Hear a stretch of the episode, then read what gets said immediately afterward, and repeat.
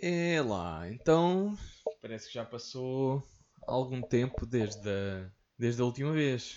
Foi mês passado. Tenho que me justificar, como é óbvio, não é? Eh, Para as pessoas que me seguem e para quem espera semanalmente por, eh, por um episódio, eh, tenho-vos a dizer que tive um mês. Tive um mês de agosto muito, muito ahm, ocupado, estive submerso em trabalho, como se costuma dizer. Ahm, entretanto, também decidi dar um tempo aqui ao podcast. Até porque, hum, sabem quando se sentem eh, aquela obrigação de, de fazer qualquer, qualquer coisa, seja ela qual for? hum, eu estava a começar a sentir isso, quase essa pressão de hum, ter que ter conteúdo de uma semana para a outra. E, e efetivamente havia semanas em que não havia conteúdo de jeito. E às vezes eu consigo fazer do nada alguma coisa. Eh, Porque o nada por si só já é alguma coisa, não é? Mas de facto decidi, decidi dar- algum tempo e hoje acordei hoje acordei com vontade de, de gravar um episódio. E pensei a, a malta deve estar com saudades eh, mas de qualquer das formas estou com, estava com aquela pica de, de ir gravar um episódio e cá estamos. Dia 17 de setembro de 2020 12 horas e 12 minutos em propósito. Eh, a propósito eu não faço ideia. Não, não, não sei porque é que disse isto sabem o que é que é giro?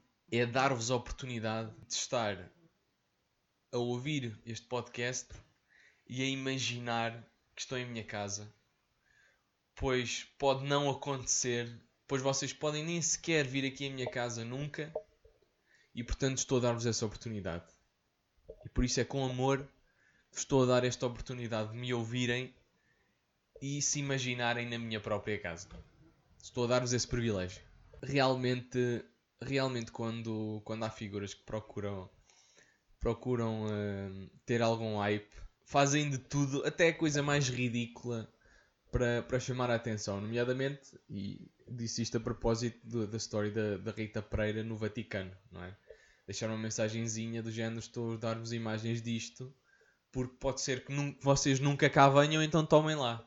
Como se não existissem outras formas de ver, não é? Como é óbvio, é muito mais bonito ver, estar no Vaticano de corpo presente, mas. eh, a Rita Pereira ainda acha que nós estamos no ano 1500. Enfim.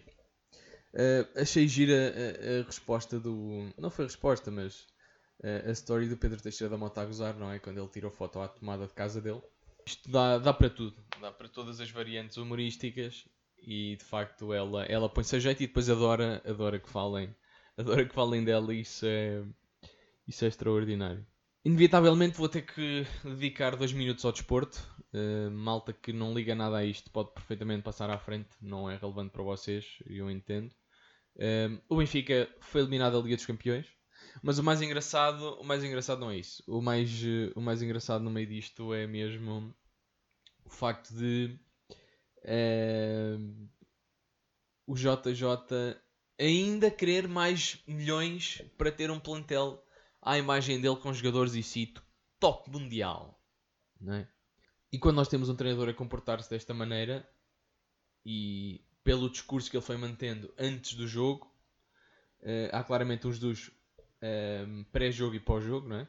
Com confiança, com uma atitude de vamos ganhar e temos equipa, para uns dos pós-jogo a dizer Pois, se nós realmente pudéssemos ter passado estas duas eliminatórias, o Benfica é muito longe na competição.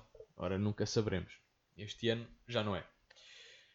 Um, dentro do tema Benfica ainda, e peço desculpa malta, extraordinário como continuamos a ter um primeiro-ministro que acha extremamente normal, tendo em conta a posição em que está, associar-se uh, à campanha do atual presidente. Um, continua a achar tudo normal. O, o Presidente da República eh, continua a não comentar esse assunto. Se calhar porque eh, foi antes de ser Presidente, mas como esteve associado à campanha de António Salvador em 2013, eh, se calhar já não, dava, não lhe dava tanto jeito de comentar isto. Eh, o nosso Presidente Marcelo, o professor Marcelo, tem estado muito na defensiva nos últimos meses. Quando há um assunto polémico, das duas, uma, ou, ele, ou ele, se ele acordar com os pés de fora da cama é incisivo e, e manda bocas. Uh, se estiver extremamente bem disposto, diz num comento. Uh, como deve calcular, na minha posição de Presidente da República, não vou e sei muito bem que tipo de interpretações é que podem ser retiradas de fora do contexto, não é? Então ele prefere, ele prefere, prefere não fazê-lo. E continuamos num não sei, não respondo. E, e assim vai o mundo, não é? Por falar nisso, a malta anda aí toda, toda aflita, malta, eu falo pelo menos, falo pelo menos por, por uh, em relação a alguns amigos meus e um, o pessoal anda assim um bocado, está um bocado estranho, estes meses vão ser, vão ser um bocadinho estranhos porque um, vai, vão, é o recomeço das aulas, uh, o meu irmão, por exemplo, começou hoje, começou hoje as aulas, novos ambientes, novos colegas, um, a universidade eh, também já, já, está, já, estão, já está a começar em alguns sítios. E é um ambiente é um ambiente meio estranho porque a malta vai se reencontrar mas não, não se pode tocar ou fica com medo de se tocar porque já há muito tempo não se vêem e nós somos eh, temos sido obrigados a ter este este hum, sistema em que uh, só nos podemos cumprimentar com o cotovelo Uh, e eu então, eu sou uma pessoa de toque e a mim faz-me impressão não poder fazer isso com as pessoas de quem gosto. Estão a perceber? Do abraço do, do cumprimento, percebem? Seja ele qual for. Uh, a mim deixa-me, às vezes deixa-me assim, deixa assim um bocadinho, uh, não sei, retraí, retraído quando depois estou com eles, não é? Quando não devia sentir-me assim, parece que estou ali, parece um corpo estranho, estão a ver? Um, e não é assim, não era assim que, que eu gostava que as coisas acontecessem. Mas mas enfim. Coisas giras. Eu tenho viajado, tenho viajado bastante até, até ao norte do país. Uh, e como tenho feito bastantes viagens em, em transportes públicos, uh, uh, têm acontecido situações bastante engraçadas, nomeadamente pessoas que insistem que não vão pôr máscara ou pessoas que dizem que, pronto, não me vou sentar ao pé desta pessoa, então uh, fazem uh, aquela pressãozinha para a pessoa que já lá estava levantar-se. Uh, e isto aconteceu numa destas viagens até ao Porto. penso que foi até ao Porto. Sentei-me, não é? No meu lugar. os expressos, para quem, para quem não sabe, têm, têm lugares definidos com números, não é? E, hum, só que muitas vezes as pessoas tendem a não respeitar esses mesmos lugares. O que acontece? Agora, com esta situação toda do, do, do SARS-CoV, os lugares no, no Expresso foram uh, diminuídos. Ou seja, penso que eram 58, uh, eh, neste momento são à volta de 32, 34 lugares. Mas há uma coisa que é inevitável, vai sempre haver, pelo menos, um, alguns lugares uh, que, vão ter ser, que vão ter que ser sempre ocupados por duas pessoas e não apenas por uma. É, é uma inevitabilidade. Ora, o que é que aconteceu? Há uma senhora que entra, procura o seu lugar, eh, vê que é o número 7, mas repara que há uma pessoa uh, sentada no lugar. Uh, que já há duas pessoas sentadas, uma no 7, outra no 8. Ora, alguém ali estava mal sentado. Era uma rapariga, ela levantou-se. Uh, o rapaz que lá estava, efetivamente, estava sentado no lugar correto. só que a senhora disse: Então, mas esse é mesmo o seu lugar? E o rapaz disse: é, assim já um bocado a perceber o que é que vinha aí. E ele disse: Ah, mas não pode ser, vou ter que chamar o condutor. Então, agora com isto do Covid, como é que é? Nós não podemos sentar-nos uns ao lado dos outros, não é? E ele, pois, olha, não sei muito bem o que é que lhe diga. Um, entretanto, chega ao condutor, o condutor sobe. Ele diz: Olha, desculpe lá, oh, senhor condutor, isto assim não dá. Assim não pode ser. Ah, então, mas diga lá. Ouça, então, mas não é suposto ser uma pessoa em cada, em, a cada dois lugares. Isto assim, por cada dois lugares. Isto assim não pode ser. Então, por causa do Covid, nós não temos de estar assim a juntar-nos. Que o condutor responde aquilo que eu disse há bocadinho, que é... Olha, hum, efetivamente, a, a, a lotação foi reduzida, mas inevitavelmente vai ter que haver sempre pessoas sentadas umas ao lado das outras. Mas também tem bom remédio, é assim. Uh, há mais lugares, hoje o autocarro uh, por acaso não vai cheio e pode, um, pode sentar-se noutro lugar qualquer uh, e onde esteja, onde esteja sozinha. E ela fez tudo, mas quando eu digo, oh amigos, quando eu digo tudo, para fazer com que o rapaz que já lá estava descansado sair com o olhar, a continuar a dizer: Meu, não pode ser, não posso estar, não sei o que, a perguntar: Você vai ficar aí sentado? o rapaz é obrigado a levantar-se e ele depois senta-se lá. Ora bem, estamos aqui com problemas de contágio, não é? Ela depois foi-se lá sentar, no fundo a coisa ia dar um bocadinho ao mesmo, não é? Mas enfim, as pessoas, as pessoas hoje em dia não têm, não têm mesmo noção e dá mesmo dá mesmo asa este tipo de. Eu diria parvoices. Diria mesmo parvoices. Acho que. Acho que não tem outro nome. Dizer-vos também o quê? Vi um, um documentário muito, muito interessante que é o, o Social Media Dilemma. Pá, eu confesso-vos, eh, eu acho que deixa qualquer um assustado e sem ir às redes sociais, se não for por um dia ou dois, pelo menos durante várias horas. E a mim pessoalmente foi o que aconteceu. Porque hum, quando nós começamos a perceber que há funcionários do Facebook, do Twitter, do Instagram que saíram por não se reverem com, com a política da própria empresa. E, e quando, se, quando se diz política da própria empresa, estamos a falar com coisas que mexem com todos os dados pessoais de um cidadão comum ao qual eles, no estalar de dedos, podem ter acesso. Só quando eles falaram do Gmail, a facilidade com que eles podem aceder a todos os vossos e-mails hum, é incrível, é impressionante. É impressionante o quão pouco seguros nós estamos e o quão pouco se liga à questão da proteção de dados, porque muitas vezes não dá jeito a quem manda. Nós somos um bocadinho uh, e aquele aquele documentário é um bocadinho. Uh, é forte. Uh, muitas vezes é, é difícil para muita gente admitir, por exemplo, quantas horas é que passa nas redes sociais. Se nós fôssemos ver, tivéssemos constantemente a ir a. a se, for, se vocês forem ao vosso telemóvel, dá para vocês verem quantas horas é que passam numa determinada rede social. No caso, havia um rapaz que dizia que só passava, não passava mais de uma hora, uma hora e tal, no Instagram e vai saber passava mais do dobro. E, e isto porque nós somos tratados de tal forma como fantoches, quer pelas publicações, publicações sugeridas, a maneira como eles constroem o feed, quando nós estamos a fazer scroll, quando passamos stories, tudo isso é controlado e nós nem nos apercebemos ou nem sabíamos disso. Um, e somos controlados de tal forma que quase que deixamos de parecer uh, seres humanos, estão a perceber? Parecemos só um corpo lá está um fantochezinho que é controlado pelo, por, por, uma, por uma força, não é? é? Que não nos deixa ter nem pensamento próprio, nem, nem vida própria, não é? E, por exemplo, quando se pergunta ao Zuckerberg se as eleições de 2016, eh, se as redes sociais tiveram algum tipo de peso, que tiveram, não, já nem falo da questão de do Trump na altura ter sido apoiado pelos russos. Uh, eles fogem sempre à questão, arranjam sempre maneira de, de, de, fugir à questão, o que os torna culpados automaticamente. É aquela coisa do quase não sei, não respondo. Ou só falo na presença do meu advogado. Isso a mim, a mim escome, a mim escome, escome bastante.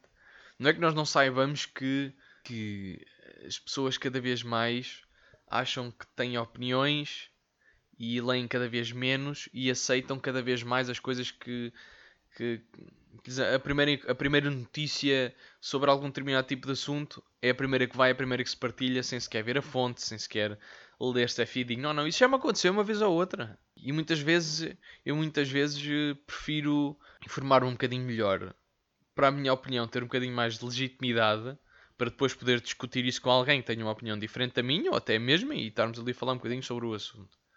Do que partilhar a primeira coisa, fazer um comentário edgy em relação àquilo e de repente rebentar uma discussão que não, não faz sentido. Não é? Uh, havia lá um senhor de, de rastas, assim meio hippie, a dizer que, hum, que se não resolvermos isto, que nos próximos 20 anos eh, que a humanidade se autodestrói, coisas deste género. Estão a perceber? Sabota. Sabota. Isto é uma palavra engraçada. Não, não costumo usar assim muito. Um, ou então, penso que foi um dos co-owners do Facebook, co-founders uh, do Facebook, que estava a dizer que pode dar origem a guerras civis. Vocês estão a ver o que é que são guerras civis? E aquilo que está acontecendo nos Estados Unidos, a continuar a este ritmo, não está longe de uma guerra civil, para ser honesto. Espero que isto não aconteça, mas nós estamos numa geração que já que viveu uma primeira crise económica, está a viver uma segunda e está a viver uma epidemia. Ora, isto para nós é fortíssimo. Porque não estamos habituados, não temos ferramentas para lidar com nada disto. Não temos. Não temos. Os nossos pais, os nossos avós já passaram por algum tipo de crises. Se calhar há avós que já passaram por um determinado tipo de uh, surtos epidémicos mas nós não estamos preparados para isto. Não temos ferramentas para isto. Mesmo mentalmente, não estamos preparados para isto. E, e é o que se tem visto. Malta com depressões, malta que não consegue lidar com a pressão de ter de arranjar um trabalho, uh, ter um emprego estável antes dos 25, com a nossa idade. Nós que estamos a estudar até praticamente essa idade, quer dizer, é difícil, é complicado. E eu felizmente tenho tido, vou, vou tendo alguma sorte aqui e ali, mas também não sei o dia da manhã, estão a perceber? E não é fácil, não é nada fácil. Ver amigos meus constantemente a dizerem que ou receberam nãos ou não receberam respostas, numa altura em que uh, podemos vir a ser obrigados a estar fechados outra vez. E eu espero sinceramente que isso não aconteça. Para a nossa sanidade mental, eu falo por mim. Falo por mim. Um, porque se isso voltar a acontecer, então é que vamos dar oficialmente em malucos. E é bom que as universidades abram, é bom que as escolas abram, por muito que eu tenha convicção de que daqui a duas, três semanas estão a mandar pessoal outra vez para casa. E acabei de bater na madeira uh, exatamente porque espero que isto não aconteça. E é assustador pensar que isso pode acontecer. Estes dias também ouvi o, numa das minhas viagens, porque eu gosto muito de ouvir podcasts também. Uh, num deles, olha, olhem, ontem estive a ouvir o do Snowden, também a propósito desta situação da, da proteção de dados. É sempre interessante. É sempre interessante e, e também engraçado porque ele nunca revela a localização dele. Ele tem sempre um background escuro atrás dele, meia luz, parece estar numa cave, ninguém sabe muito bem aonde. Uh, tanto que o Joe Rogan diz: Tu tanto podes estar na Rússia como vais estar aqui em Ohio. Portanto, não. é, é, indiferente. Estás, estás protegido à tua maneira. Uh, mas nem, nem vos queria falar tanto disto porque ia cair um bocadinho mais do mesmo. Queria falar sobre um, o último, último episódio do podcast do Salvador. Uh, que ele teve lá um psicólogo. E eles tantas eles estavam a falar sobre legalização de. Hum, porque ele trabalha no Luís de Matos. Psicólogo ou psiquiatra? Estou-me a confundir, sim. Mas ele trabalha no Luís de Matos e um, e às tantas eles estavam a falar sobre a legalização das drogas o que é que ele achava. Drogas como a marijuana e etc. E ele estava a dizer que é preciso ter muito cuidado uh, com este ponto, porque hoje em dia esse tipo de drogas são muito mais fortes, têm um nível de THC muito mais forte do que antes, para bater mais, como se costuma dizer. Malta, ora, uh, os grupo, o grupo de risco e ele diz que entre os 18 e os 23, uh, que é onde costumam aparecer mais uh, pacientes, mais ou menos com essa faixa etária, que é perigoso, que, que, que, é, que é perigoso, que aparecem lá num estado quase mórbido e de. e de alucinação e de. Ou seja, casos bicudos de malta que pode até nem consumir em grandes quantidades, mas que essas doses são cada vez, são cada vez mais, mais fortes. E qual é que será eventualmente a minha opinião sobre isto? Eu acho que sim, acho que faz todo o sentido. Acho que legalizar legalizar no que toca à economia de um país e isto é a mesma coisa e não sei se vou estar a fazer uma comparação brusca do que, ou seja, quando nós legalizamos a tendência para o ilegal existir é menor. Porque é mais difícil, torna-se mais difícil.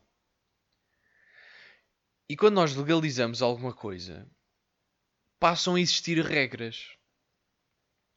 E ao existirem regras, existe legislação. Ao existir a legislação, há maior forma de punir e de proteger. Certo?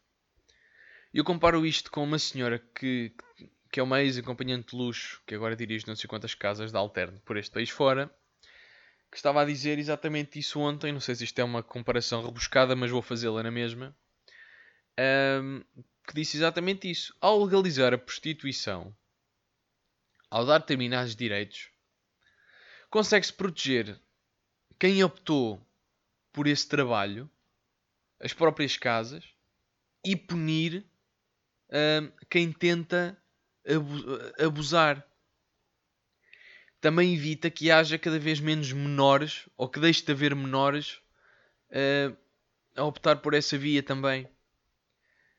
Uh, tanto que a senhora disse que só a partir dos 21 é que deveria ser possível exercer-se essa profissão.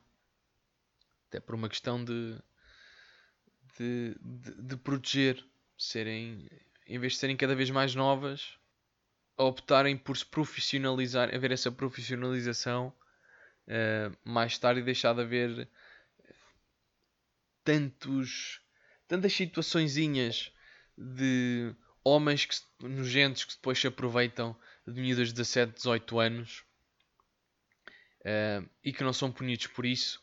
Pessoas em altos, em altos cargos, como ele estava a dizer. Uh, mas pronto, já estou a fugir um bocadinho, mas isto no sentido de, de, de vos dizer que deve existir a legislação.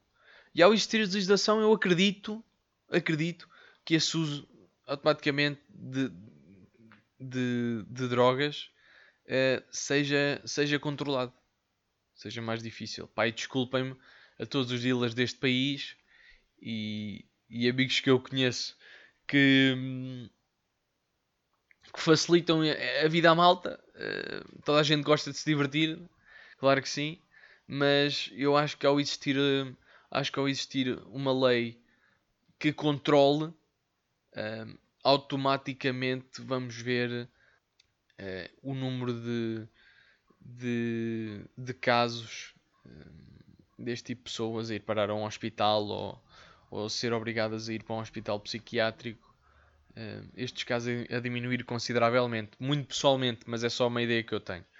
Uh, eu acho que para a economia deste país, e acho que é uma coisa que já se percebeu há montes de tempo, mas que é um passo que é difícil de se dar, uh, já se percebeu que, que, poderá, que poderá acontecer. Meus amores, é isto por hoje é um update, não sei quando é que vai ser o próximo, próximo episódio, pode ser amanhã, pode ser para a semana, pode ser daqui a duas semanas, é quando, quando apetecer, vocês já sabem. Mas foi bom, foi bom voltar, voltar a falar com vocês. Muito obrigado a quem mesmo depois de não terem aparecido episódios durante mais de um mês, eu vi, eu vi que vocês andaram lá, as, as, eh, os, eh, as streams aumentaram, fiquei contente por isso. E, e portanto, é isto. Vou dar por terminado, até porque é meio-dia 36 e eu preciso de ir almoçar. E acho que a minha avó me convidou para ir almoçar. Eh, e pode ser que para a semana tenham uma história nova em relação a ela. Portanto, beijinhos, abraços, com a certeza absoluta de que a capital da Suíça ainda é Berna. Um abraço. Go ahead and tell me you got all you want. Fiverr says you're wrong, and I suppose you've come down to help me move things along. And we lapped it up, and we're wise enough to know.